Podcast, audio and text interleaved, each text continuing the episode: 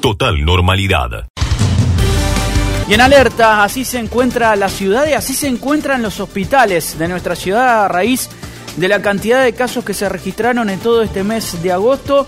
El dato saliente es que la ocupación de camas en los hospitales llega casi al 40%, pero las camas específicas de coronavirus en la parte clínica tienen una ocupación superior al 70%. De todas maneras, las autoridades sanitarias aseguran que por el momento los hospitales están en condiciones de atender el avance de la pandemia. Secretario Municipal de Salud, Pablo Acroliano. Como dijimos eh, siempre, solo los esfuerzos del sector salud no alcanzan. Se trata de un virus con alta contagiosidad y un comportamiento errático que requiere de la atención de todos los sectores y de todos los vecinos para reducir el impacto de enfermedad y mortalidad que tiene y va a seguir teniendo porque es una pandemia y afecta a todos. Hoy más que nunca tenemos que estar alertas porque entramos a otra fase, que es vecinos conviviendo con el virus. En Bahía la epidemia acompaña la evolución del AMBA, de Cava y del país en general. Hay un, derrame de la epidemia hacia, hacia adentro del país y nosotros no nos escapa. Somos constructores de nuestra propia fase, ya me lo han escuchado decir. Distancia física, uso de tapabocas y nariz, lavarse las manos, no tocarse la cara ni compartir el mate. Son medidas muy baratas y de alto impacto sanitario que valga la pena el esfuerzo que hacemos para seguir conviviendo con la pandemia y de esta manera vamos a poder recuperar nuestras libertades. Total normalidad. Vanina González, secretaria de Políticas Sociales del municipio de Bahía Blanca. En esta pandemia tuvimos que aprender a trabajar desde diferentes sectores. Llevamos entregados más de 85 mil bolsones, eh, colaboramos para más de 70.000 viandas calientes que se realizan en los diferentes comedores de Bahía Blanca. Eh, las delegaciones están abocadas a todo lo que es políticas sociales y tienen que empezar a trabajar en otras tareas que son propias de las delegaciones. Hicimos un registro de quienes estaban recibiendo el bolsón durante estos cinco meses. Detectamos que hay más de 5.000 personas que eh, tienen tarjeta social del municipio de diferentes sectores, como puede ser salud, discapacidad, niñez, tarjeta celeste, eh, acción social. Entonces eh, tomamos la determinación de depositar en las tarjetas sociales de estos más de 5.000 beneficiarios el monto equivalente a dos bolsones de los que compraba el municipio.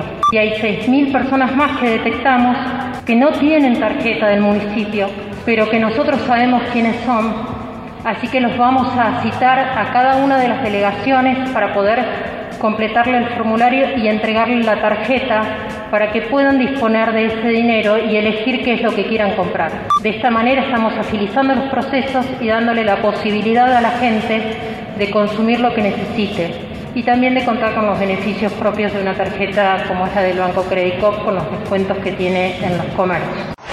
Gretel Walls Ahí vamos. El viernes cerrábamos la semana con los anuncios del presidente de la Nación, Alberto Fernández, con la extensión del de aislamiento social preventivo y obligatorio y el distanciamiento social preventivo y obligatorio dependiendo cada localidad.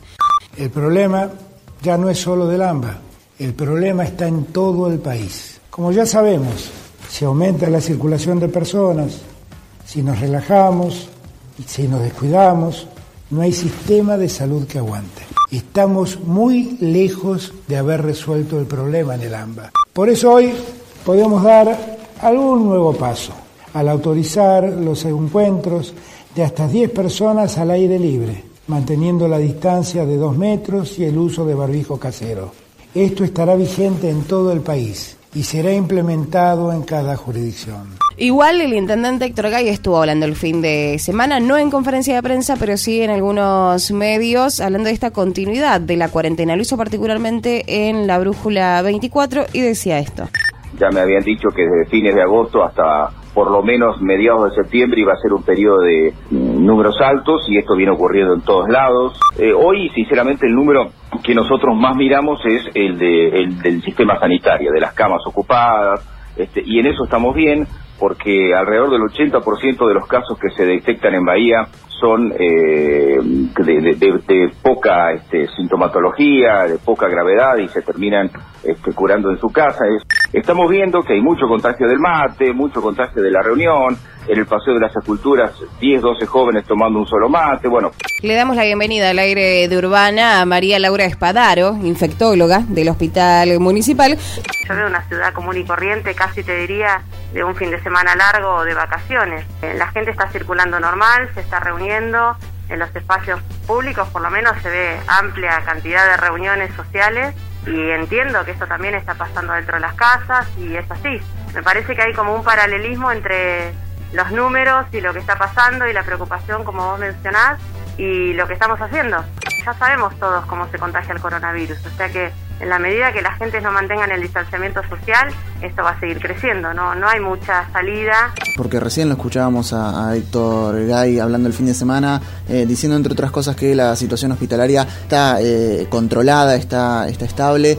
Pensar que estamos tranquilos respecto a la disposición de camas en el hospital realmente me parece irresponsable, porque el hospital lleno, cuando ya está lleno, no tiene vuelta atrás. No es que cuando ya está lleno vos podés frenar el movimiento en la calle y vas a tener una repercusión directa o, inmediata en el hospital. El hospital cuando ya esté lleno te va a costar muchos días vaciarlo.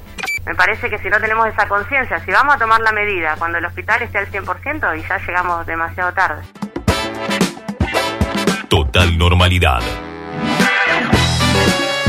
Axel Kisilov, gobernador bonaerense. Hoy vemos los datos del fin de semana. En el fin de semana hubo el doble de casos de los que hubo otro fin de semana, en ciudad y en provincia. Se consolidó una tendencia creciente. Esto no es ni una crítica ni una discusión, es un dato. Y la verdad es que la situación no está mejor, ni está igual, está peor en los últimos días. La enfermedad llegó del exterior, sobre todo en la ciudad de Buenos Aires, y de ahí empezó a irradiar y a expandirse. No es un dato político, es cómo se mueve el virus, que no sabe nada de partidos políticos, no vota, simplemente se contagia, enferma y a veces mata. Y eso también está corriendo en nuestra provincia. Antes era un fenómeno mucho más concentrado en el Gran Buenos Aires, en el primer, segundo, tercer cordón, así como en la ciudad. Y hoy está empezando a golpear muy fuerte el interior de la provincia. Y lo quiero decir porque hay que tomar decisiones. Como digo, están creciendo los casos, el sistema de salud tampoco desbordó, pero está en, una, en un porcentaje de ocupación mayor. Ha pasado también, lamentablemente, en algunos lugares de nuestra provincia. Se abre mucho, después entra el virus y contagia un montón y no se lo puede parar. Se abre mucho, después entra el virus y contagia un montón y no se lo puede parar. Es un error y no estamos de acuerdo. En esta situación no podemos acompañar más aperturas. En esta situación no podemos acompañar más aperturas. Quiero ir al teléfono porque está Federico Susbieles en línea, que es el titular del puerto, pero en realidad lo molestamos porque hubo un hecho que no quiero dejar pasar, unas pintadas a un local partidario del peronismo. Audio, la Brújula 24. Sí, aparecieron pintadas que están en, línea con algún tipo de expresión que bueno han aparecido también en otros puntos de la Argentina.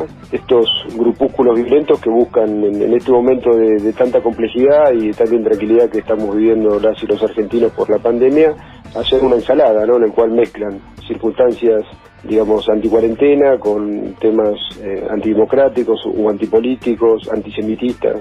Y, la realidad que ah bueno, intentan a través del odio eh, alimentar, digregar, eh, y bueno, nos parece nos pareció importante expresarnos en tal sentido. Yo creo que muchas veces hay expresiones que, bueno, que, contribuyen ¿no? al odio y a la grieta, a la división, que bueno, lo hemos hablado en otras circunstancias, que entendemos que especialmente en este momento hay que caminar por otra senda.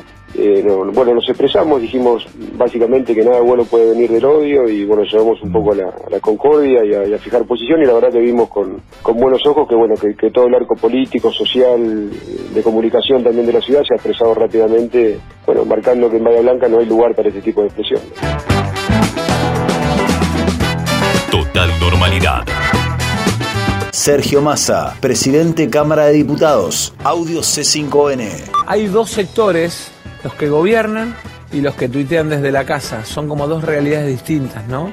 y a veces los que tuitean desde la casa, en la lógica provocativa y en la idea de extremar posiciones, terminan arrastrando aquellos que tienen una mirada más responsable. Yo creo que a aquellos que tienen una mirada responsable, a los Larreta, a los Valdés, a los Morales, a los Vidal, nosotros le tenemos que tener la paciencia de entender que conviven con gente que es antisistema, que no cree en la política, que no cree en el Estado, que cree en la provocación permanente y que recibe instrucciones por Zoom desde una reposera en Saint-Tropez. Juana Viale, La Noche de Mirta, Canal 13. Salir de una situación, pero si el método de vida o estructurar tu vida depende del Estado, del, o sea, el IFE, sea la asignación universal por hijo, o sea, las otras que hay, te limita tu capacidad de pensamiento para salir a buscar un trabajo o para salir a otras cosas porque tenés un ingreso ya. Entonces es necesario incentivar eh, el trabajo, ¿no? Diputado Fernando Iglesias, Audio Infobae. Yo no soy antiperonista en el sentido de pedir proscripciones ni, ni creo que el peronismo tenga que desaparecer. Digo sí que el peronismo es el principal problema de la política argentina y por lo tanto de la Argentina eh, y que hasta que no lo solucionemos, hasta que el peronismo no deje de ser el centro político alrededor del cual gira todo el país, el país no tiene solución. No pretendemos, ni pretendo yo, ni proscripciones, ni que el peronismo desaparezca como tal, sino que sea lo que tiene que ser, un partido más, un partido republicano, entre otros partidos, y que todos puedan gobernar y que sean los ciudadanos los que decidan, con respeto de las instituciones y de la Constitución Nacional. Si eso es ser antiperonista, bueno, soy antiperonista. Faltan minutos, ¿eh? 2018 desde Cabo Cañaveral. Es el momento esperado, todos los nervios de quienes están trabajando hace tanto tiempo para hacer realidad esta nueva aventura espacial de la República Argentina. 5, 4, 3, 2, 1, 0. Ignition. Despegó. Hola Argentina. Lanzamiento exitoso para la CONAE de Argentina. Realmente muy feliz, muy impactado como todos ustedes. Muy, muy impactado porque la Argentina es uno de esos 10 países que son capaces de poner en órbita satélites como este. En medio de una pandemia compleja, con todas las dificultades, no hemos frenado, no hemos parado en este emprendimiento que empezó allá por el año 2007. Total normalidad.